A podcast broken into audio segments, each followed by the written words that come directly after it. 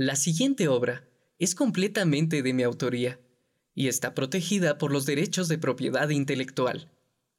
TOC por Fernando Riveros.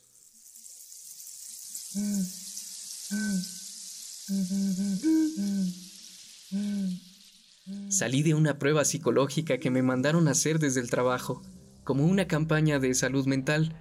Tal parece que me han diagnosticado con el trastorno obsesivo compulsivo. Es curioso cómo jamás me había dado cuenta que tenía tal cosa. Yo pensaba que era normal, pero ahora resulta que estoy enfermo, que tengo un problema con el exceso de higiene, que ordeno las cosas de una forma meticulosa y perfeccionista, y que pienso de una forma obsesiva las cosas, muchas veces, antes de hacerlas. Probablemente esta última sí tiene mucho significado. A veces es muy cansado pensar demasiado, como quisiera cambiar. Salí del consultorio e iba camino hacia mi trabajo. Laboro en el Banco de México que está en el centro. Me dieron un ascenso. Soy bueno con los números. Ahora sería el encargado de la estabilidad financiera. Estoy a una cuadra y voy andando con mucho cuidado de no pisar ninguna raya del suelo. Hay mucha suciedad en medio de ellas. Por fin llego y no hay guardia que me abra la puerta. Esperé cinco minutos hasta que apareció y pude entrar. Inmediatamente fui al baño y me lavé las manos diez veces para que quedaran totalmente limpias. Me las sequé y tomé cinco toallas de papel para abrir la perilla del baño. Ahora sí, me dirigí hacia mi oficina que está en el mismo piso de la entrada. Con las mismas toallas de papel, abrí la perilla de la puerta de mi oficina y entré. Compartí ese espacio con otras tres personas. Les saludé y tomé asiento.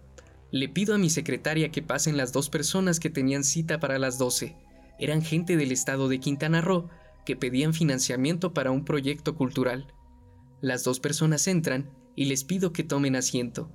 Eran dos hombres de tez morena, uno llamado Raúl y el otro Omar, que venían vestidos cada uno con una gabardina larga color camello muy elegante. Comenzamos con los trámites sin perder el tiempo y procedimos a la firma del contrato que aprueba el financiamiento para su proyecto. Nos ponemos de pie y le extiendo mi mano al primer hombre. Felicidades, señor Rodríguez. Shivalva me dijo. Mi apellido es Shivalva. Pero en su contrato usted es Omar Rodríguez, le contesté. El hombre sacó un cuchillo de obsidiana que guardaba en su gabardina, tomó mi mano y me azotó contra mi escritorio tirando todas mis plumas y papeles. Quédate quieto, me dijo, mientras su compañero comenzó a intimidar a mi secretaria y al contador. El contador trató de resistirse. Entonces el hombre me soltó y entre los dos comenzaron a golpearlo y lo amarraron a una silla, al igual que a la chica. Cuando uno de los hombres volteó a verme, se quedó impresionado y me preguntó qué, qué, qué, estaba haciendo. Y era evidente lo que yo estaba haciendo. Recogía las plumas que se habían caído, separándolas por su respectivo color. El hombre seguía mirándome con asombro y cuando terminé, el hombre volvió a tirar todas las plumas y yo volví a comenzar. Su compañero le dijo que no perdiera el tiempo conmigo y que terminaran el trabajo. Sacaron un artefacto extraño envuelto en piedra de jade. Los materiales que tenían no eran metálicos, por lo que pudieron burlar la seguridad del banco. Era una bomba, una bomba con un temporizador de siete minutos. Abrieron un pequeño cuarto donde guardábamos los archivos y pusieron ahí la bomba, a la vista de quien entrara. Salieron de la habitación y cerraron la puerta.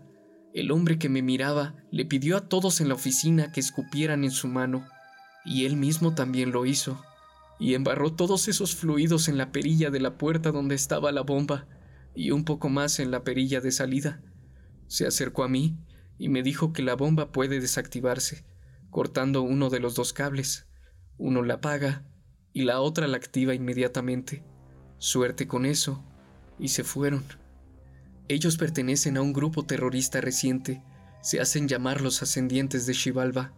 Xibalba es el inframundo maya, y según cuentan las historias, cuando los invasores del viejo mundo llegaron al continente americano, el pueblo maya ya sabía que un destino devastador les esperaba. Entonces, un sacerdote muy poderoso abrió un portal entre el mundo de los vivos y el inframundo, y no tuvo otra alternativa que esconder a toda su gente en Xibalba. A principios de este año han ocurrido varios actos terroristas en México que se le atribuyen a este pueblo misterioso, cuyas motivaciones son la venganza con extrema violencia. Estaba yo en el piso. A mí no me habían amarrado. Mi compañero estaba gravemente herido por la golpiza y la secretaria se había desmayado. Todo depende de mí. La distancia entre la perilla de la puerta y yo era solo de cinco metros, pero parecían kilómetros. ¿Cómo iba a poder yo abrir la puerta con los fluidos bucales de cuatro personas? La cantidad de bacterias que había en un pequeño objeto me incapacitaba a salvar el día. Pero luego pensé en todas las personas que están en este banco, en mi vida misma también. Entonces pensé en un plan que podría funcionar. Abro un cajón de mi escritorio donde guardo los pañuelos, tomo todos los que hay y los pongo en mi mano derecha y envuelvo mi mano con mi suéter. Camino hacia la perilla, giro y abro la puerta de una patada y corro hacia la bomba dos cables con dos colores, uno verde y uno rojo. Verde vida, rojo sangre, es mi razonamiento, pero ¿y si quieren que piense lo contrario? Pero no tengo más opciones y el tiempo se acaba. Busco las tijeras en un cajón y tembloroso corto el cable verde.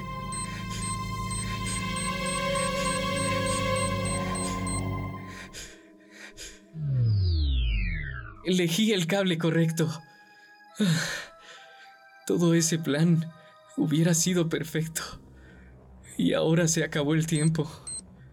Pienso las cosas de una manera obsesiva muchas veces antes de hacerlas. Como quisiera cambiar.